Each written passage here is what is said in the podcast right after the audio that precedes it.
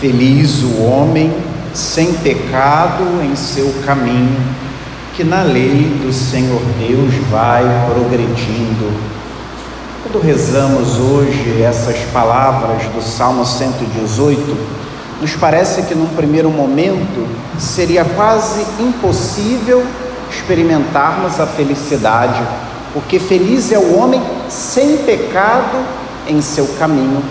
Quando olhamos ao nosso lado, quando olhamos dentro de nós, percebemos que o pecado parece ser o nosso companheiro de viagem.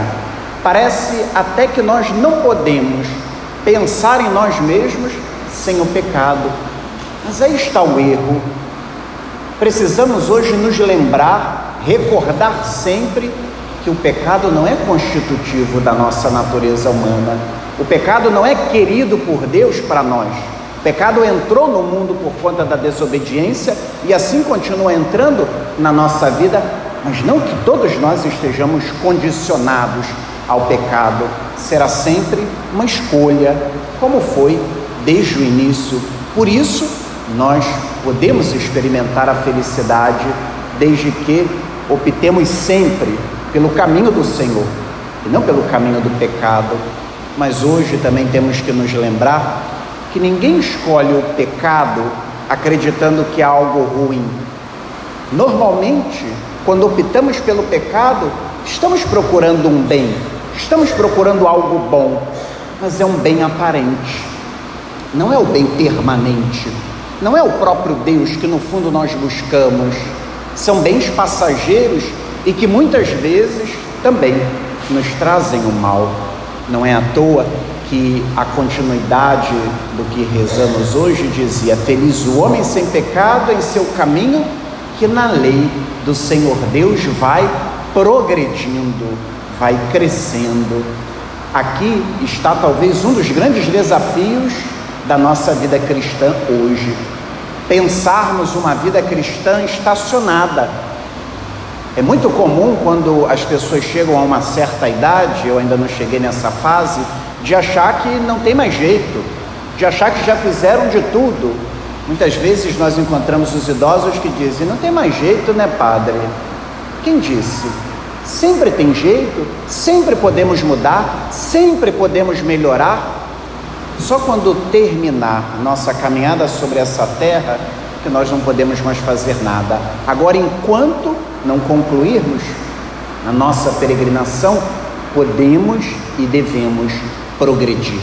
Se agora mesmo nos perguntássemos, progredimos da semana passada para cá, qual seria a nossa resposta? Progredimos do ano passado para esse? Ou continuamos os mesmos? E o perigo, meus irmãos, nem é só estacionar, mas é regredir. Vamos ficando velhos e ao invés, ao invés, desculpe, de nos tornarmos melhores, mais fiéis ao Senhor, podemos nos tornar piores, vamos ficando velhos, desculpe a expressão, rancorosos, ranzinzas, que reclamam de tudo e de todos e no fundo não progridem na vivência da fé.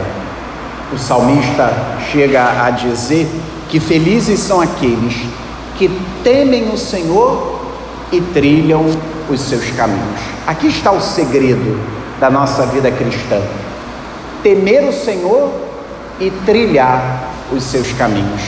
Se aqui estamos, é porque somos homens e mulheres tementes a Deus, porém, podemos não trilhar os seus caminhos. Podemos viver uma vida quase como se não fôssemos cristãos, no nosso trabalho, na nossa casa, no nosso bairro, na própria comunidade, ao invés de dar testemunho de que seguimos o Senhor, que trilhamos os seus caminhos, podemos viver o contrário. Até porque não podemos nos lembrar que tementes a Deus estão em todas as partes. Em todos os ambientes nós podemos encontrar homens e mulheres tementes a Deus. Se a gente procurar na nossa casa, nos nossos amigos, encontraremos inúmeros homens e mulheres tementes a Deus, mas que não trilham os seus caminhos. E aqui reconhecemos que será sempre uma escolha. Nós escolhemos trilhar ou não trilhar os caminhos do Senhor. Na primeira leitura de hoje, ouvimos o trecho do livro do Eclesiástico, quando o autor sagrado dizia: Se quiseres observar os mandamentos, eles te guardarão. Se confias em Deus, tu também viverás. E em seguida, diante de ti, ele colocou o fogo e a água. Para o que quiseres, tu podes estender a mão. A escolha será sempre nossa. E exatamente por isso precisamos aprender a sermos responsáveis pelas nossas escolhas. É fácil culpar a Deus e a todos por conta das nossas escolhas erradas. A escolha é nossa. Precisamos crescer e nos tornar responsáveis e consequentes por aquilo que nós escolhemos, por aquilo que nós fazemos. Muitas vezes, até na nossa relação com Deus, nós entramos num nível de imaturidade e queremos culpar Deus de tudo, ou queremos que Ele resolva tudo, e nos esquecemos que Ele nos criou como homens e mulheres livres, maduros. Obviamente que Ele não nos abandona, que Ele nos acompanha, mas nos deixa sempre na possibilidade da escolha e escolher com liberdade e com responsabilidade. Desse modo, conseguiremos então viver uma religião no nível totalmente diferente daquele vivido pelos fariseus e mestres da lei, criticados por Jesus no evangelho de hoje.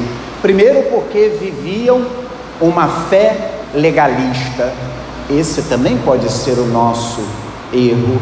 Viver uma fé da lei, a lei pela lei, uma fé muitas vezes rubricista, legalista, que não condiz com o Evangelho de Jesus Cristo, mas também, como eles, podemos viver uma fé aparente.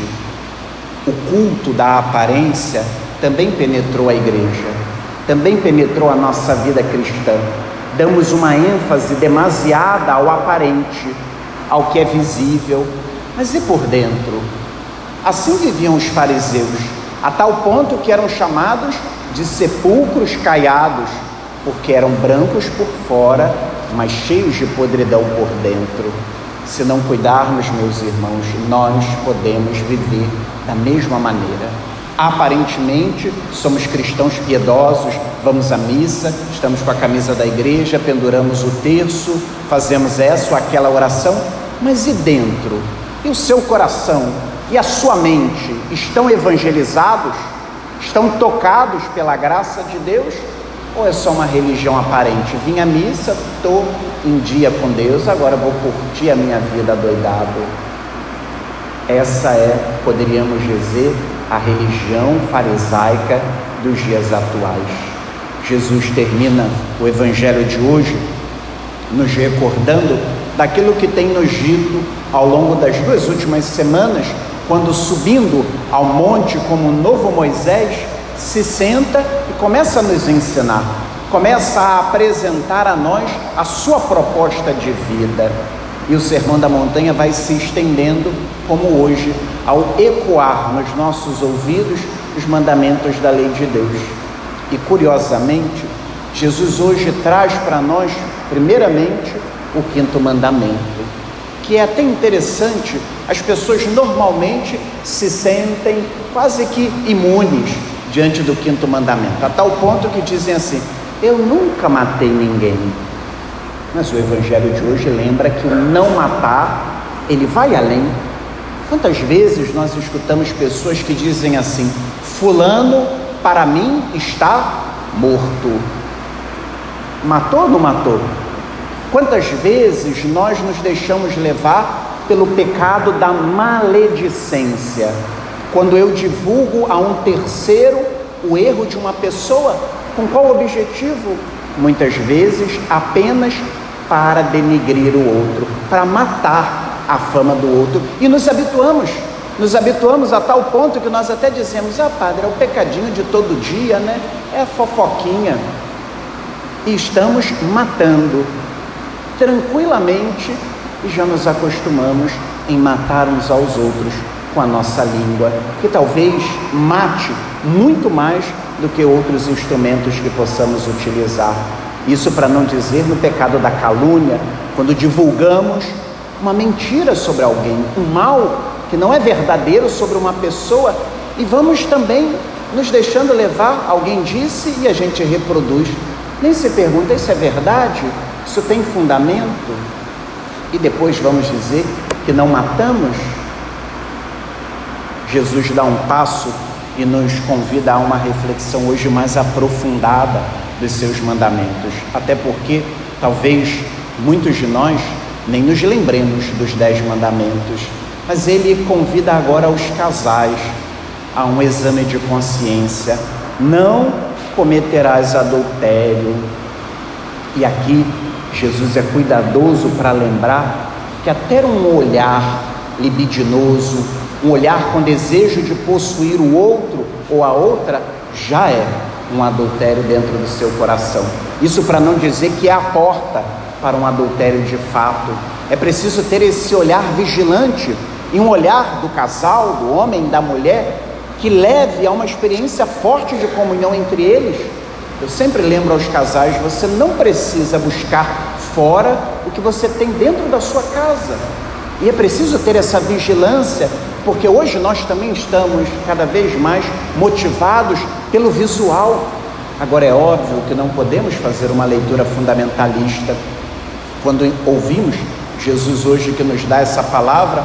Obviamente que ele não quer dizer que nós não podemos olhar para o outro, não podemos apreciar a beleza do outro. Não há problema algum, pelo menos eu entendo assim, acredito que os casais deveriam entender o mesmo, quando o homem vê uma mulher e acha uma mulher bonita, ou vice-versa. Qual é o problema achar que o outro é bonito? Isso não é adultério. Ou tem que achar que é feio. Não, aquela mulher é muito feia. Mulher linda. Qual o problema dizer aquela mulher é muito bonita? Não estou desejando aquela mulher, não estou cobiçando aquela mulher. Da mesma maneira, o homem. Qual o problema de uma mulher achar um homem bonito? É contemplar a beleza de Deus, a obra de Deus, mas é um olhar diferente. Não é um olhar de posse, não é um olhar de cobiça, é um olhar que aprecia a beleza. Talvez hoje nós também estejamos desaprendendo a apreciar a beleza da obra criada de Deus. O Senhor termina o Evangelho de hoje nos advertindo para o perigo do juramento. E aqui ele é radical. Não juraremos sobre nada. Não vamos trazer Deus como testemunha para os nossos juramentos, porque precisamos ser homens e mulheres de palavra. Sim é sim, não é não, diz o Senhor. O que vem além vem do maligno.